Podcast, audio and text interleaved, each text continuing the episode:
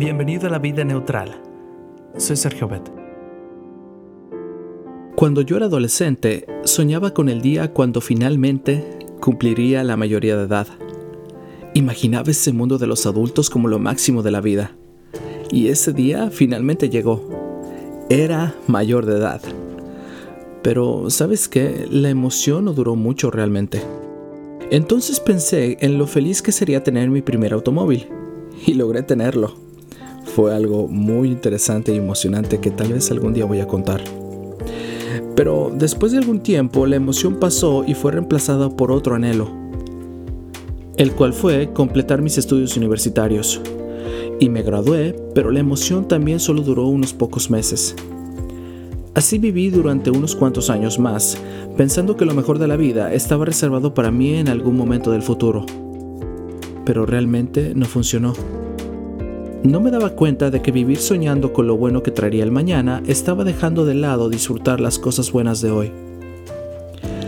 A estas alturas de mi vida ya no tengo ese problema, pero debo admitir que me hubiera gustado entender mucho antes lo que desde la antigüedad expresó el poeta romano Horacio con la frase conocida Carpe diem, o la cual es aprovecha el día.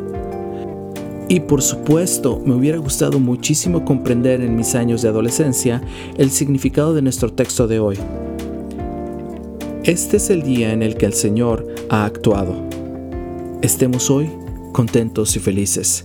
Salmo 118, 24. En conclusión, lo bueno que tiene la vida es para disfrutarlo hoy, no mañana.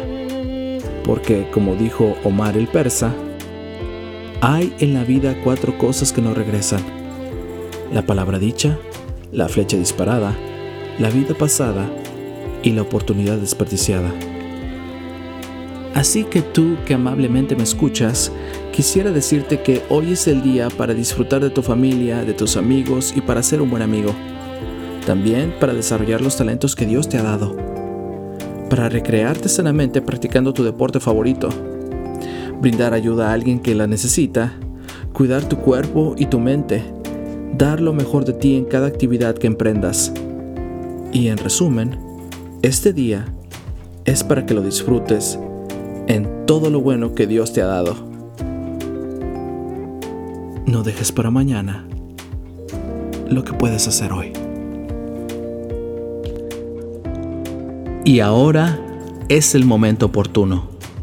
Segunda de Corintios 6.2. Gracias, te invito a compartir este podcast y hagamos que este proyecto crezca. No olvides que estamos en iTunes, Spotify y TuneIn Radio. También te invito a que nos visites en YouTube y en Facebook, ambos como La Vida Neutral. Cristo viene pronto, dirige tu meta hacia la eternidad. Padre Celestial, agradezco todas tus bendiciones y con tu ayuda me propongo disfrutarlas hoy.